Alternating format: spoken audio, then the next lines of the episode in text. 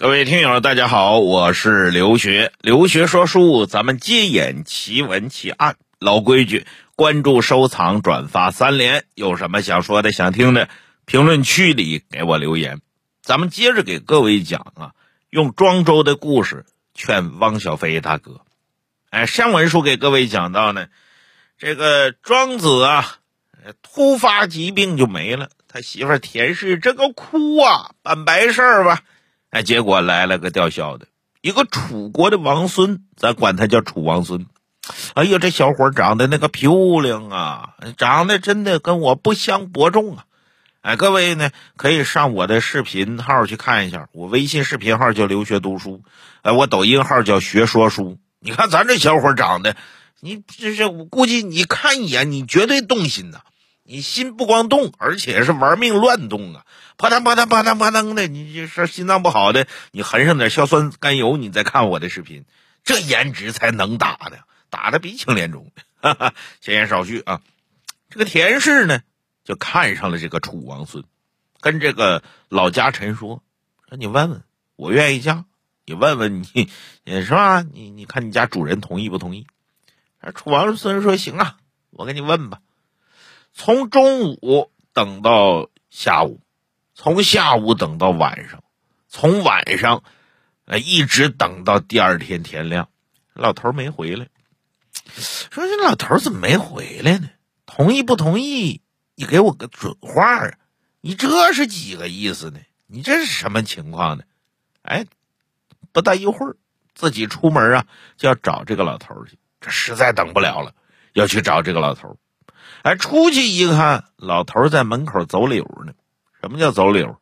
来回的踱步，这叫走柳，就转圈就好像啊，有什么事儿始终是下不了决心。田氏一看就不高兴了，上去一把拉住老头：“老大爷，你这不对呀，你不讲武德呀，你不按套路出牌呀？啊，哎。”不说好了吗？你给我个信儿，怎么你在外边溜达什么玩意儿呢？酒你也喝了，肉你也吃了，你咋不给我办事儿啊？老头一想，哎，娘子，我跟你说，我问了，这事儿不成，怎么不成？我哪儿不行？你看我哪儿不对？哎，不是你哪儿不对？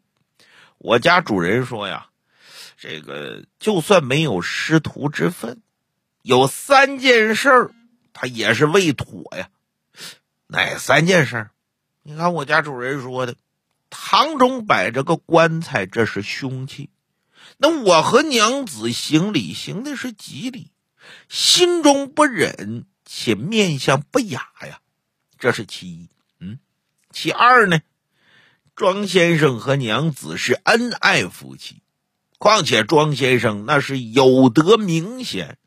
我家主人说他怕自己呀轻薄了娘子，这个配不上。三来。我们俩出来就是找这个庄先生学习来的，学费带了点不多，剩下的是盘缠，空手而来，没有聘礼，没有筵席，一无所有，这这这这也不合适啊！哪有结婚不请客不摆酒的？你说是不是？这田氏一听，哎呀，就这事儿啊，就这事儿把你们难成这样啊！亏你们还是楚王孙呐！这三件都不是事。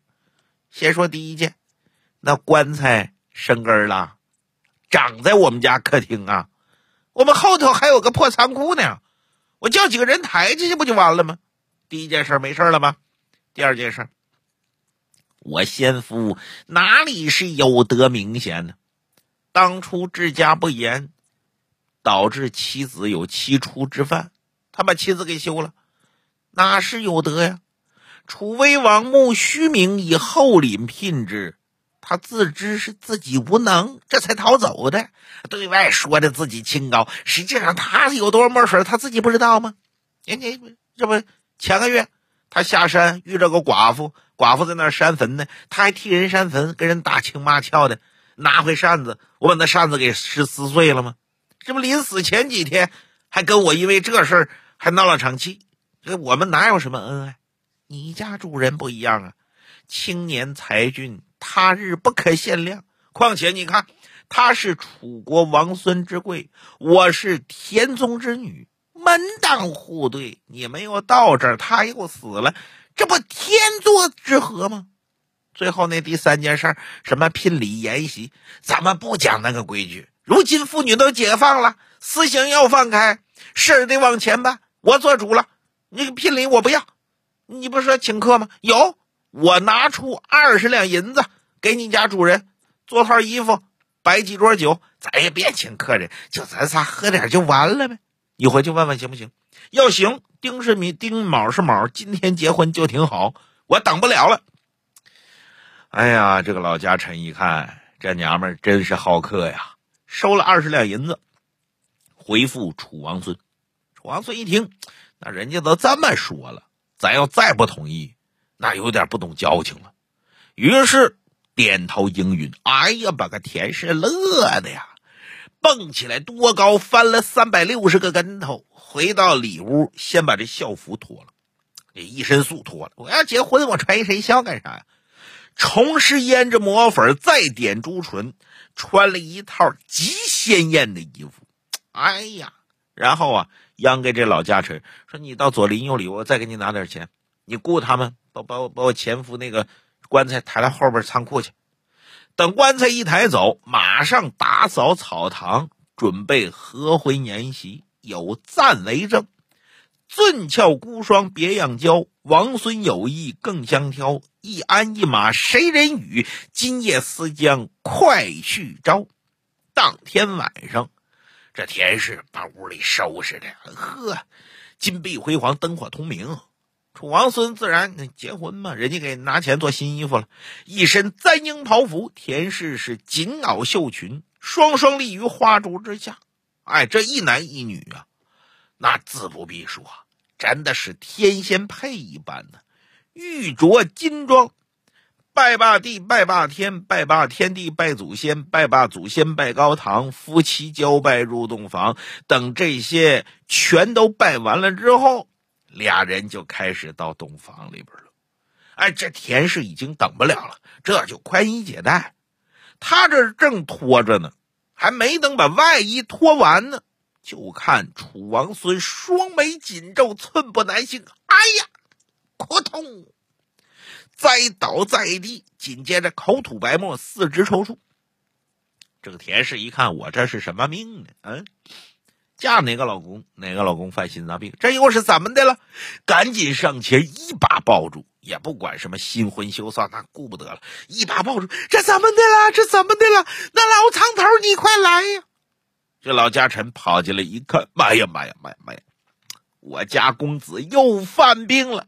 啊，你家公子这犯的是什么病？哎，你听我说，最近这些年呢，我家主人也不知道怎么的了，啊，隔个一两年，隔个两三年，呃，就就犯一回这个病。这病犯起来还真是无药可医。那那怎么办？但有一物用之利效。你用什么东西？用什么东西啊？这个我们楚国的太医传。一个奇方，说这病一犯呢，必须得用生人脑髓，热酒吞之，立竿见影。当年在我们楚国病发过一回，我们老殿下奏过楚王啊，从这个死囚牢提来一名死囚犯，当场杀了，把这个脑髓取出来，哎，用完还就好了。可是。哎，这荒山野岭，我上哪找死囚犯去？哎呀，公子啊，没想到啊，你命丧于此。田氏一听，这活人脑子呢，确实找不着。那个，哎，死人的能用吗？能啊。我们太医说，说没死满四十九天的那个脑髓还没干，也能用。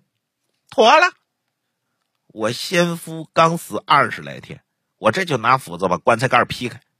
娘子啊，那是你先夫，先夫怎么他也死了？一堆烂肉啊！救人一命胜造七级浮屠啊！他那是积德呀，我这是给他们老庄家积德。那你这个，哎，你你甭管了，你赶紧，哎，赶紧，你看着公子，我去。这田氏啊，真是悍妇附体呀！转身到厨房拿了把斧子，右手提斧子，左手拿着灯，晚上了嘛，左手拿着灯来到后边的破仓库，这棺材就在破仓库里盖着呢。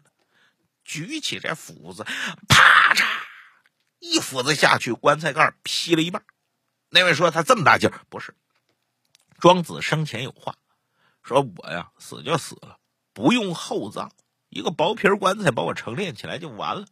所以这棺材皮儿比较薄，一斧子下去劈去一块木头，接着咔咔咔劈了四五斧子，棺材盖咔嚓就给劈碎了。这也是费了不少劲，毕竟是个女的，提着斧子在这喘口气儿。她想着我把这口气儿喘匀实了，举起斧子来，把这个庄子的那个脑瓜子给劈开，脑髓拿出来，就救我现在的老公去。他这正喘气儿呢，他在这喘气儿，棺材里边也叹气。哎，妈呀！各位，你想啊，黑灯瞎火，一盏孤灯，刚把棺材盖劈开，他这喘气儿，棺材里边叹气，终是女流之辈啊！吓傻了，扑通往地下一坐，你你是人是鬼？哎呀，娘子啊，扶我起来！这婆娘有心过去一斧子把老庄给劈死，后来想想这就是杀人呐，把斧子扔地上了，颤颤巍巍过去扶庄生出关。庄子一看棺材盖劈开了，拿着这盏灯，领着这田氏要回房。田氏一想，完了，前任后任，这可撞一起了，这这这这场面忒尴尬。这个田氏那脚趾头都能抠出个五房一厅，甩个大别墅啊！这怎么办？所以他磨蹭，能腾一会儿是一会儿，这满脸的尴尬，走一步恨不得退两步。那庄子不管他，拿着灯就回来了。一进屋一看，这不是喜堂吗？田氏跟着也进来了。进来他就想把这事挑明就算了啊，认个错怎么怎么着的。没想到一回来，这楚王孙和那个。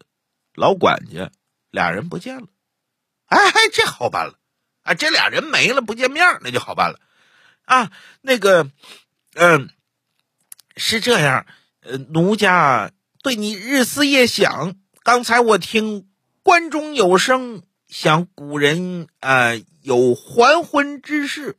我望你复活，所以我拿斧子劈开的棺材。哎呀，谢天谢地，老公你可活了！哎呀，实乃奴家之万幸也。庄子回过头一看，哦，哦哦哦，多谢娘子厚意啊。还有一件呢，娘子守孝未久，你怎么今天锦衣绣袄啊？田氏一想啊。啊啊啊啊！对对，哎对，哎对呀，你你哎，是不是？你看，你你你你想哈，人到，呃，哎对，人到开棺见喜吧？哎，我要是穿着素服，我就冲了你了啊！所以你看我穿这么鲜亮，这这是讨个吉兆哦。那棺木为何不放正寝，置在破屋啊？这也是吉兆啊！田氏无言以对，庄子也不理他。这刚办完喜酒，桌上有酒有菜，没怎么动啊。庄子拿过酒壶来，吨吨吨吨吨吨就开始喝。田氏一看，你既然喝酒，我陪你喝吧。一边喝还一边撒娇，就想啊哄这个庄子上床。咱们俩就再来一次，哎，转过天来，这事儿黑不提白不提，他就想过去了。没想到他怎么哄怎么撒娇，就这么漂亮的女人，你搁我，我早就从了。哎，你这么漂亮的女人，庄子不为所动。喝完了酒，把酒壶放下，取过笔墨纸砚来，写下四句：从前了却冤家债，你爱之时我不爱。若重与你做夫妻，怕你劈我天灵盖。婆娘一看，完了，破案了。紧接着，庄子又写四句：“夫妻百业有何恩？见了新人忘旧人。斧得盖棺遭斧劈，如何等待山干坟？你还不如那小寡妇呢，人家还山坟，你连坟都不山，你都不埋我，你这就要嫁呀？”庄子一看，田氏特别尴尬，我叫你看俩人，哎，你看那是谁？他往外一指，田氏一回头，哎呀，楚王孙老苍头走进来了，回头想跟庄子解释，庄子不见了。啊，回头再看楚王孙，楚王孙不见了。啊，再看庄子，庄子还坐那，这才知道，这一切都是庄子分身隐形之术。这田氏彻底尴尬了，自觉精神恍惚，无颜再见庄子。哎，你生前那话说的噼啪乱响，这里现在脸大的啪啪，嗯，啪啪作响。最后没办法了，实在让庄子挤来的有点难受了。解开腰带，悬梁自尽。这回可是真死了。庄子一看，哎，行啊，我唱个歌送你吧。拿这个瓦盆敲着当鼓，唱歌。大快无心兮，生我羽翼。我非一夫兮，一妻我妻。偶然邂逅兮，一世同居。大限既终兮，有何有离？反正唱了一顿。庄子唱罢，说了此句：“你死我必埋，我死你必嫁。我若真个死，一场大笑话。”说完了之后啊，也不埋这个田氏，一把火把自家烧了个干干净净，唯有那《南华经》和《道德五千言》不毁，山中有人捡到，这才流传于世。这正是庄子修骨盆成大道。说句实在话，我不太认同呢这个故事的价值观。这一听就是编的，这不可能是庄子干出来的事儿啊。那么，呃，就着这个故事呢，劝劝汪大哥。为什么劝汪大哥呢？这个大哥呀，您呢，好歹也是有头有脸的人物。我觉得夫妻俩人呢，应该是这样的：无论是夫妻也好，情侣也好，在一块儿。珍惜每一天，在一块儿你对我好，我对你好。分开之后，哎，若还能成朋友，那便是千古的佳话；若觉得实在是俩人合不来，那便老死不相往来。这一切都是你们俩的事儿，不足为外人道也。这就是咱中国人常说的“家丑不可外扬”。哎，呃，我特别反感的。在外头狂说另一半不好，啊，你另一半是纯王八蛋，你跟着自己姐们诉诉苦，跟着自己哥们儿吐吐槽，呃，也还能谅解。你比如说，你另一半赌博，是吧？甚至吸毒啊、嫖娼，或者说家暴啊，或者说怎么样的，你该报警，该报警，是吧？该怎么样怎么样？我觉得你，然后你跟你的闺蜜呀，跟你的哥们儿啊，哎，就就就就吐吐槽啊，诉诉苦，哎，我觉得这这还在能忍。可是呢，这个事儿有些东西只有你们俩知道。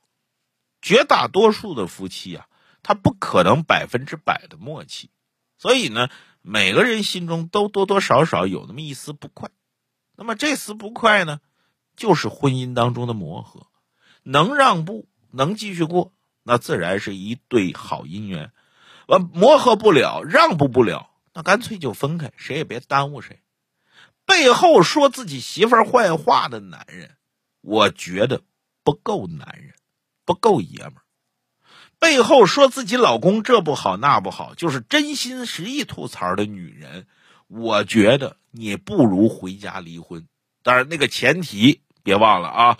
你别别别又跟我杠，前提别忘了，我生活当中啊，很少跟人绝交，但是一旦有以下几种情况，必割席断义。第一种情况呢，就是不知民族大义，只知有己啊，就这样的人，那对不起哈，我还是爱国的，生我养我的地方我都不爱，我还算人吗？此其一，其二。不孝之人，你说出大天去，你对哥们再好，你对爹妈不孝，与畜生无异，甚至都不如畜生，必割袍断义。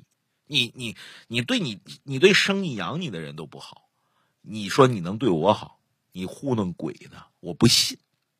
第三呢，就是这种饶世界说自己另一半不好的，你说自己之前的领导多王八蛋，我当你吐槽了。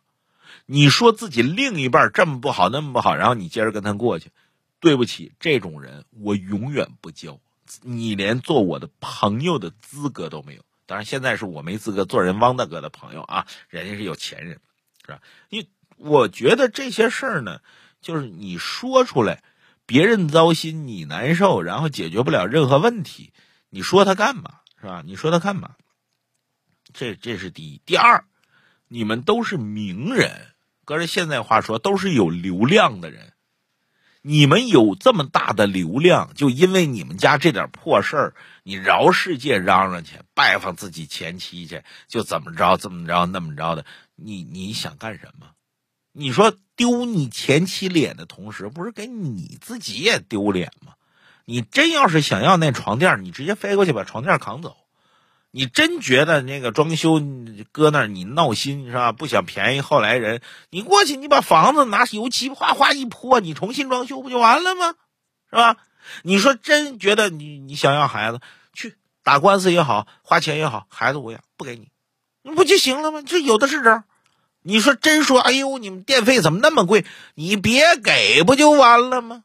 咬着牙不给你能怎么治？是吧？但总归关上门，这是你们家的事儿。碍我们哪儿疼啊？您每月交的电费都够我一年的生活费了，您还在那儿啊？我好痛苦。对不起，那您真不知道我们老百姓比您痛苦多了，是吧？啊，当然还有一种情况除外，就是您真拿这个当流量密码了啊！但愿不是啊！但愿不是。退一万步讲，万里有个一，您要是真的拿这个当流量密码，那我觉得您这辈子。也就这样了，不知道各位是否同意啊？评论区说说您的看法和想法。